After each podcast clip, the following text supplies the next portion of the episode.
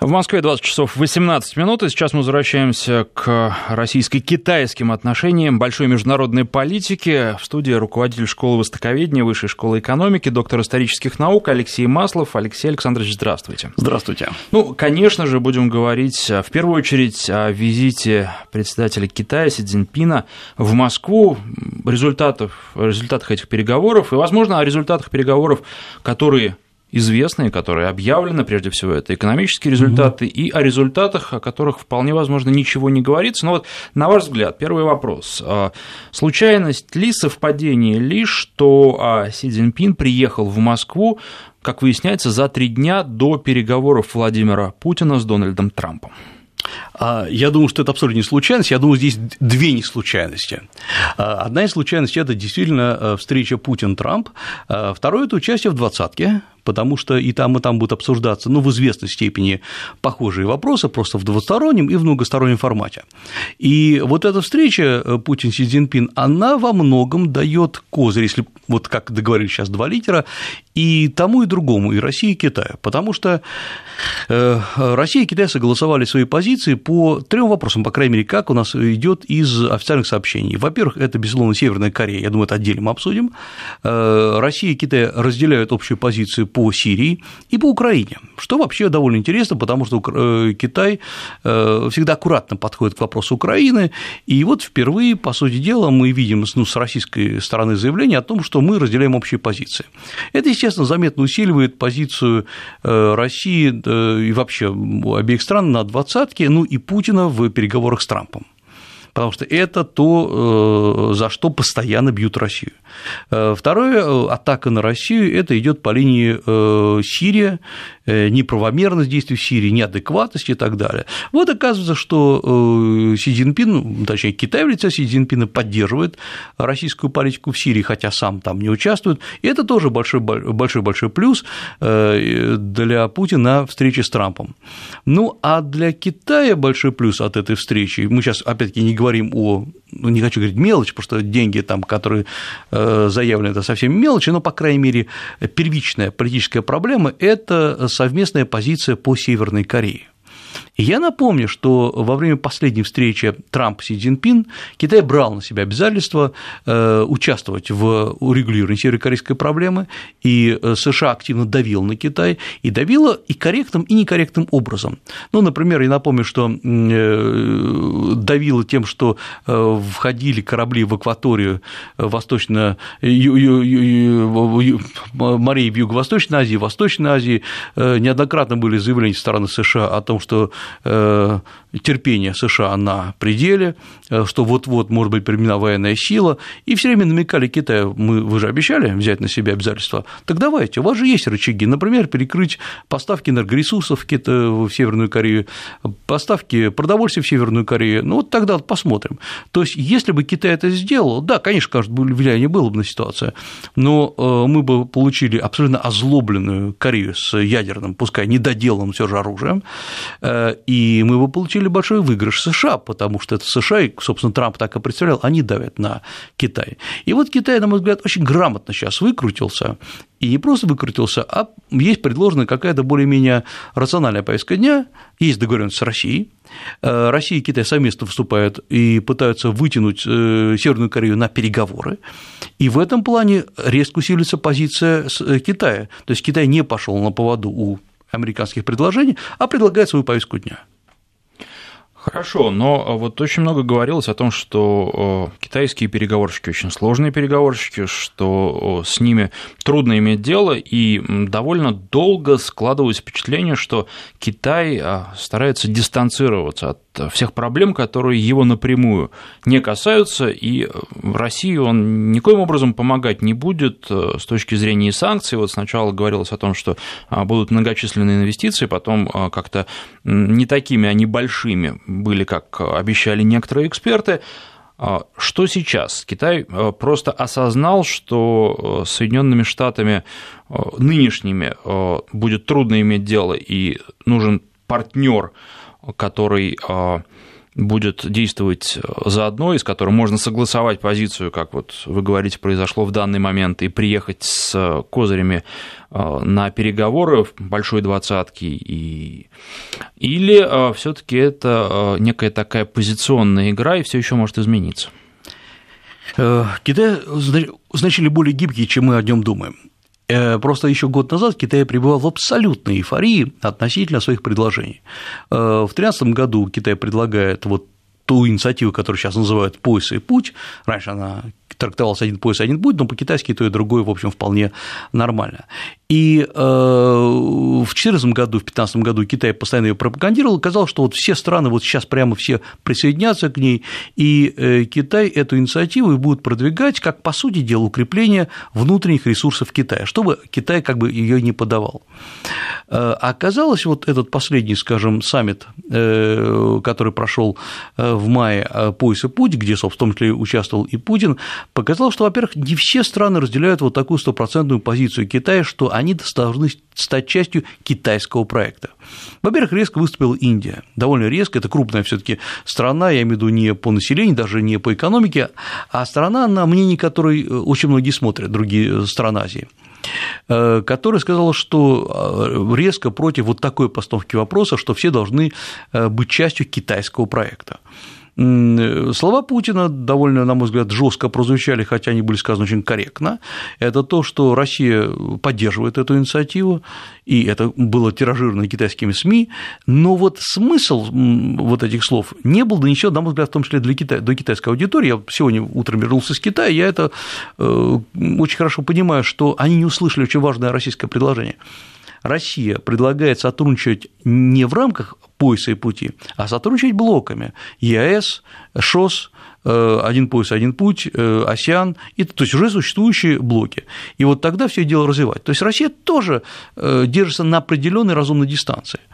И я не думаю, что, кстати говоря, практически каждый переговор российско-китайский заканчивается многими декларативными цифрами. И мы видели цифры 14 миллиардов, вот сейчас вот 10 миллиардов названо, но если мы внимательно начнем анализировать эти цифры, по крайней мере, опять-таки то, что есть у нас в открытом доступе, получается э, ситуация значительно более аккуратная, чем э, может представиться на, э, на первый взгляд. Ну, во-первых, 10 миллиардов – это потенциальные инвестиции, совместные инвестиции фонда прямых инвестиций российского и китайского фонда, причем из этих 10 миллиардов первоначально будет вложено 1 миллиард, то есть цифра уже уменьшается. А во-вторых, надо смотреть, под какие проекты. 1 миллиард – это тоже очень хорошие цифры, что, что, что тут говорить, но э, не такая фундаментальная, как казалось бы. 1 миллиард – это очень мало для крупных российских проектов. Э, конечно же, Китай внимательно смотрит на отдачу от проектов.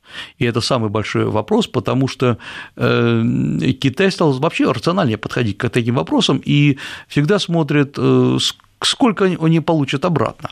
И вот если мы посмотрим по цифрам займов, которые Китай, э, займы, которые представляли китайские банки, прежде всего Банк реконструкции и развития китайский, э, экспорт-импортный банк, я вот так на память, э, может быть, до копейки не скажу, но вот по 2015 году это было 18 миллиардов долларов займов, не инвестиций, а по 2016 году уже чуть больше 4 миллиардов то есть падает, падает цифра.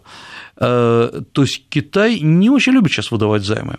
Вообще, на мой взгляд, э, из-за того, что очень много сейчас говорится, вот называются эти цифры, э, мы не видим самого главного куда конкретно, какие, на какие проекты это направляется. Потому что у нас есть интересные проекты с очень долгой отдачей, то, что Китай не очень интересует, а проекты с короткой отдачей, грубо говоря, э, а, разработать и новое месторождение нефти и продавать ее в Китай, ну, это мы можем сделать и без Китая. И вот поэтому надо спокойнее относиться к этим цифрам. Сейчас идет сложный этап вообще перестройки российско-китайских отношений, экономические перестройки, поиска новых совместных проектов. Вот поэтому на цифры сейчас меньше надо обращать внимание, больше обращать внимание на суть. А вот суть пока, на мой взгляд, не сформирована. Тем не менее, а, сегодня Си Цзиньпин сказал, что из всех стран самый тесный контакт а, Пекин в настоящее время поддерживает с Москвой и сказал, что российско-китайские отношения находятся на самом высоком уровне за всю их историю. А, как вы считаете, это действительно так? Потому что ведь был же очень теплый период отношений между, ну, не Россией, а Советским Союзом и Китаем. Э, я думаю, что здесь надо это оценивать как э, стандартную формулу. Э, если мы проанализируем заявление встреч Путина и Си Цзиньпина за последние как минимум 10 лет, если даже не больше, с 2004 по года, каждый год делается именно такое заявление, что сегодня взаимоотношения между Россией и Китаем находятся на самом высоком уровне. Это всегда было. Си Цзиньпин точно так же довольно тепло говорит э, речи о том, что нашим ближайшим партнером является, и дальше идет название страны, которую он посещает. Это стандартная формула. И она, наверное, очень хороша и даже правильна для э, подчеркивания особого характера отношений.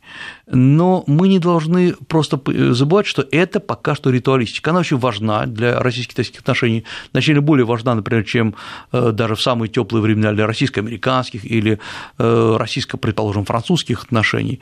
Но это не должно смущать ни аналитиков, ни экономистов, ни сотрудников наших министерств и ведомств. Это абсолютный ритуал, ритуал всегда декларативный, ну, таким и есть, эм, и э, это просто, по сути дела, честно говоря, я смотрю в этом, вижу в этом признание в любви какое-то потому что как еще подчеркнуть, что Китай каждый раз пытается намекнуть, так же как Россия и Китай, что да, у нас есть отношения, Китай говорит, там, с США есть, это все правильно, у России есть отношения сейчас с Японией, но поймите, мы любим только вас, вы для нас главный партнер. Э, не надо понимать, что мы э, изменим вам с Японией, например. Поэтому давайте продолжать накручивать э, как минимум экономические отношения. Потому что сейчас, пока Россия и Китай находятся в тесных объятиях друг друга, благодаря, как ни странно, глуповатой политике США. Э, чем больше США давит на Китай, тем больше Китай идет на политическое сближение с Россией. Но ведь однажды в Америке может возобладать более рациональное звучание всех этих проблем, и тогда э, нам тоже как бы э, есть некоторые сомнения в том, как Китай себя поведет. Да и Китай, честно говоря, вот на любых всех научных конференциях задают вопросы. Слушайте, а если когда вы установите отношения с Европой, это значит, что Китай выйдет на второе место как партнер? То есть нам тоже важно заверять Китай в нашем доверии. Напоминаю, что у нас в гостях руководитель школы востоковедения Высшей школы экономики, доктор исторических наук Алексей Маслов. Мы сейчас прерываемся на новости, после них продолжим.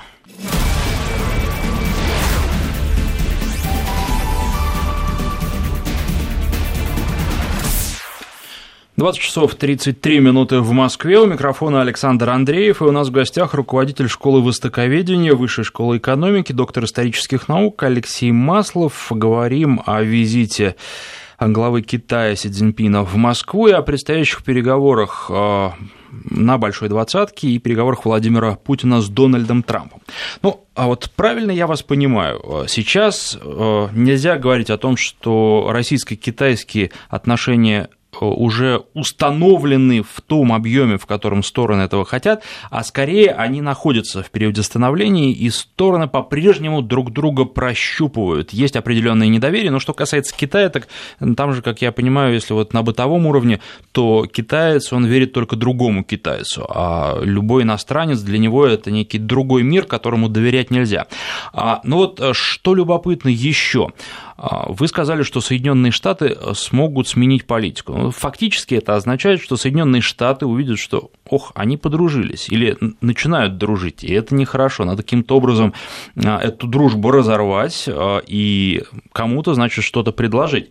Но вот не получится ли здесь обратного эффекта, когда Россия и Китай попробуют дружить, Соединенные Штаты что-то предложат, это будет лучшим доказательством того, что эта дружба действует и что ее нужно укреплять. Так э, США, я напомню, неоднократно уже пытались вбить клин между Россией и Китаем.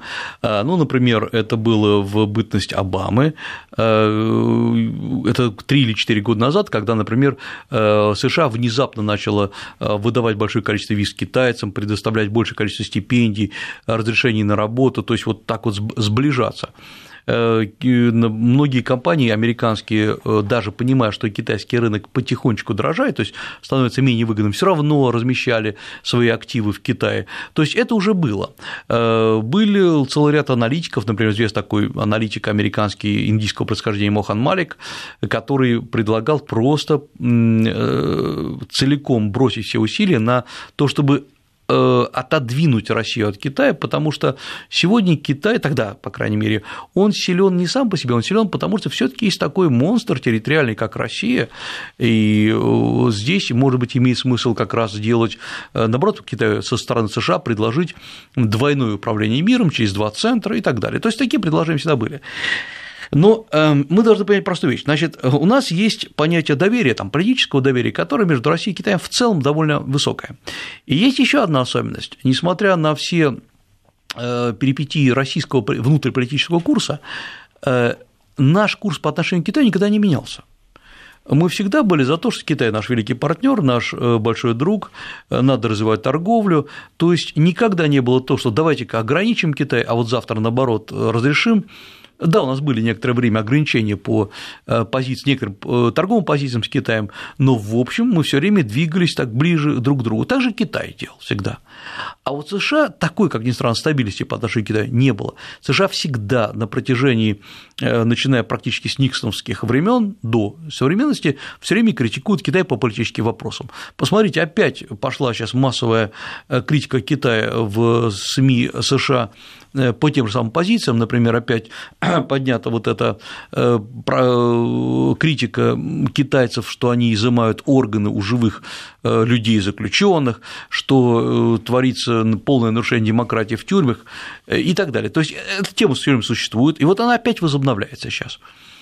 Россия никогда не обсуждает, по крайней мере, на официальном уровне, больные, болезненные политические вопросы э, э, относительно Китая. Вообще критику Китая, если мы, конечно, не берем кликушество какое-то в России, оно всегда, конечно, есть, что Китай все захватит, Китай там перепочинил себе экономику Дальнего Востока.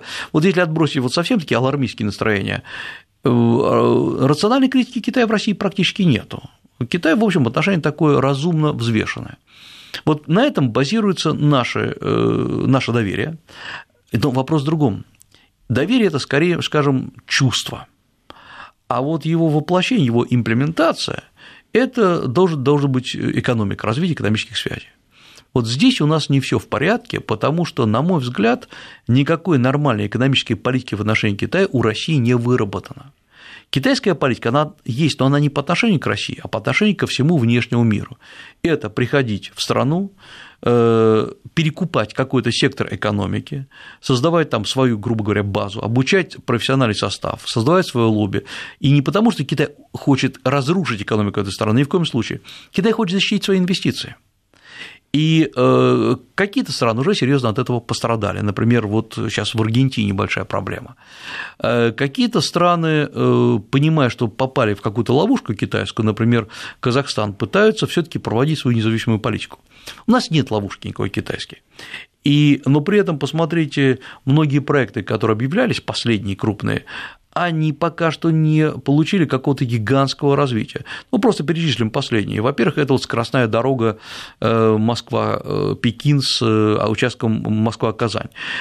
Хороший проект, интересный проект. Китай был, обещал вложить 400 миллиардов рублей, что приблизительно, наверное, треть от общих капиталовложений. Э, и когда, например, строились подобные дороги на участке, например, Чехии и Словакии, Китай решил этот вопрос за полтора года потому что он все целиком контролировал, вложил, сейчас идет строительство, все нормально.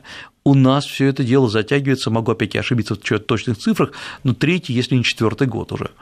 Э, Китай пообещал вложить в э, дорогу Челябинский-Екатеринбург опять-таки все это зависло, непонятно на каком уровне.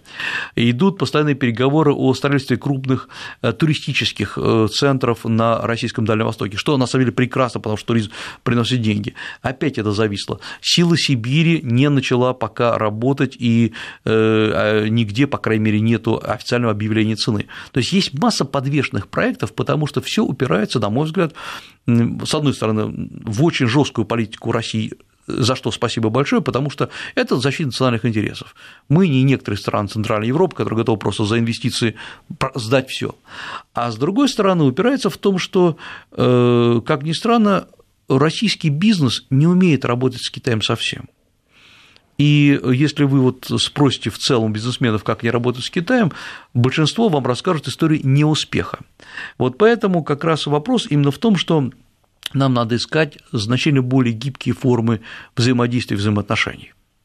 Вот вы сказали очень интересную фразу «российский бизнес не умеет работать с Китаем». А как нужно работать с Китаем? А, вот проблема в том, что как раз э, не за пять минут, не за там, час об этом не расскажешь, это нужно обучаться. Потому что давайте посмотрим, как, вот, как успешно работает американский бизнес. Ни один американский бизнесмен крупный, да и средний, не выйдет на Китай просто так, имея э, идею и некоторые деньги в кармане. Он обязательно заказывает э, аналитику, он внимательно прорабатывает рынок, он смотрит альтернативу, скажем, Вьетнам, Индонезию, может быть, Малайзию, э, он очень специально нанимает специалистов не по данному сектору экономики, он сам специалист, а он нанимает специалистов-экспертов, которые говорят ему, что дело не только в экономике, дело в личных связях, дело в связях, может быть, на местном уровне, э, переговоры с местными элитами. И то есть э, это очень аккуратный подход. Ну и самое главное, э, есть всегда знание, перед тем, как начинается реальная работа, знание инвестиционного климата в Китае, как можно избавиться от налогов, уменьшить их, как можно оптимизировать. То есть есть целый ряд проблем, которые нужно решать. С чем мы сталкиваемся, с чем, например, мне приходится часто сталкиваться, хотя я не являюсь там ни в коем случае не бизнес-консультантом, вот, но поскольку обращаются к нам, и в школы экономики обращаются с такими вопросами, э, первое, что думает российский человек, российский бизнесмен, о, у меня не хватает денег на мой проект, попрошу-ка я у Китая, поеду я сейчас в Китай и со всеми переговорю. И оказывается, что есть масса организаций российско-китайских, кстати говоря, их иногда хвалят э, различные деловые ассоциации, которые, по сути, в течение многих лет занимаются пустышками, которые вместо того, чтобы обучить человека, как работать с Китаем, э, обещают, что мы за вас обо всем договоримся. И э, вот критика такого типа деятельности я слышал в том числе и со стороны Китая, потому что в Кита... китайцы тоже же хотят работать с людьми, которые понимают их деловую культуру. Э, поэтому пока у нас, в отличие, например, от США, где есть масса курсов под названием «Делаем бизнес с Китаем», что-нибудь в этом роде, можете записаться, прослушать их, э, есть специальные серьезные консалтинговые агентства. В России этого пока что очень-очень мало. То есть, ну, грубо говоря, нужно для того, чтобы научиться работать э, с Китаем, нужно ехать в Америку и учиться на этих курсах? Э, а я знаю очень много людей, которые так и делают. Не только в Америку ездят в Европу, где есть такие курсы. Э, у нас проводятся часто конференции, где люди рассказывают о своем опыте, что неплохо, потому что опыт всегда прекрасен, но опыт еще не является системой. Если я расскажу, например, как, положим, моя фирма провалилась, это не значит, что все провалятся на этом.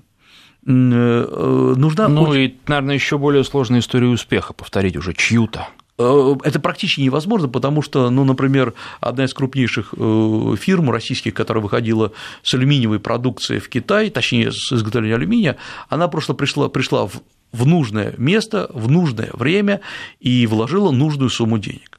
Это не значит, что второй раз э, вы э, это повторите. Э, кто-то в Китае, например, хорошо создал древообрабатывающее производство, это было, скажем, в 1999 году. Сейчас уже это не пройдет. То есть, конечно же, надо, нам надо понимать систему. А вот систему понимают, ну, может быть, там меньше десятка специалистов по всей России. Ну что же, любопытная и загадочная страна Китай. Трудно представить себе, чего они хотят, каковы их требования, да, не поддаться на их уговоры и условия, соблюдая национальные интересы, для того, чтобы э, все-таки добиться равноправного сотрудничества. И вот тут еще, наверное, такой вопрос возникает, а способен ли Китай к равноправному сотрудничеству, или он может только прийти, как вы сказали, купить отдельную отрасль экономики и потом э, работать в ней э, фактически изолированно, да, лоббируя свои интересы и зачастую в ущерб экономике той страны, в которой он находится, о которой идет речь. Сейчас мы прервемся буквально на пару минут, а после, наверное, об этом тоже поговорим.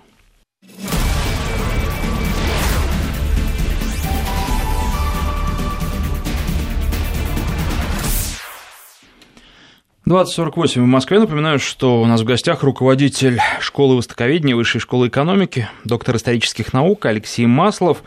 Алексей Александрович, ну вот э, как же работать с китайцами? Э, стоит ли их бояться и можно ли им объяснить, дать понять и добиться того, чтобы они поняли, что, скажем так, условно, Россия – это не Аргентина. С Россией нужно работать по-другому. Потому что, с одной стороны, вот вы сказали, что есть такие пугалки, правда, достаточно маргинальные, что Китай там придет, все купит, э, Китай, экспансия, ужас, ужас. С другой стороны, вы сами говорите, что определенный ущерб экономике страны, в которую Китай приходит с инвестициями, он может нанести, если за ним очень тщательно не следить. Вот у меня перед глазами пример, скажем, компании Volvo, которая mm-hmm. была шведской компанией, которая была куплена а, китайской Geely, и по крайней мере, пока э, не производит шведская компания впечатление э, какой-то вот умирающий, угасающий. Наоборот, цветет и пахнет, производят новые машины, новая линейка двигателей, э, модельный ряд расширяется и выпускают меньше машин, чем хотят купить потребители mm-hmm. по всему миру, строят заводы, и, кстати, начинают производить машины в Китае шведские машины, ну так, разработано в Швеции, они теперь говорят. А, соответственно, э, эти машины будут поступать, и, может быть, уже даже поступают и к нам, но не только к нам, они в Соединенные Штаты тоже поступают. Да. А, да, все правильно. Э, мы сейчас говорим, если говорить, так сказать, на короткую перспективу, ничего страшного не произойдет. Есть еще другой пример, он просто больше уже дольше существует. Это пример компании IBM, которая была куплена компанией Lenovo, и вот э, все компьютерное подразделение, э, оно перешло к Lenovo, и бытовая сеть, и все инженеры, и, в общем, Lenovo на этом серьезно поднялась, да, и, как говорят специалисты, компьютеры-то не стали как минимум хуже. Э, поэтому, э, если мы возьмем целый ряд других марок, там Sennheiser, э, аудиомарк, другие, многие люди даже не знают, что они стали китайскими, перешли, например, от британских или немецких производителей, перешли к Китаю. Короткая для компании, для компании это всегда хорошо, это новый инвестор, это все прекрасно. Мы сейчас говорим о том, как страна себя может чувствовать в этих условиях. Если, например, в стране начинает в основном э, жить китайский капитал, либо через компании, либо через займы, либо через банковские структуры, мы понимаем, что капитал – это контроль над э, политикой страны над созданием своих, э, своего лобби. И э, я в на месте Китая бы так и делал, потому что надо, э, вкладывая, защищать этот капитал. Китай когда-то вложил довольно много в Сирию, и после вот этого сирийского кризиса, после, по сути дела, смены власти, Китай очень много потерял. Китай очень активно сотрудничал с Януковичем, и были кредиты в Януковичевскую Украину, и мы понимаем, что они, по сути дела, пропали. То есть, э, вот, то есть э, Китай понимает, что есть такие негативные аспекты. Но я бы по-другому немножко смотрел э, на этот вопрос. Мы сейчас видим совсем новую, не новый Китай, а новую политику Китая. Мы просто до конца не замечаем ее. Долгое время Китай пытался через существующие организации, через ШОС, БРИКС, другие организации влиять на изменение мировой политики и мировой финансовой системы. И оказалось, что через организации, даже участвуя в известной степени спонсируя организации, это сделать не так просто. Потому что есть, в конце концов, голосование, есть какое-то консенсусное решение. И вот сейчас Китай выдвинул абсолютно новую свою идею. Китай сам создал свою хотя это не организация, ну, платформу, которая называется инициативы «Один пояс, один путь», в рамках которой он и хочет продвигать свои проекты и интересы. И если это немножко отмотать исторически назад и посмотреть, как Китай вообще действовал исторически, так он всегда так и действовал.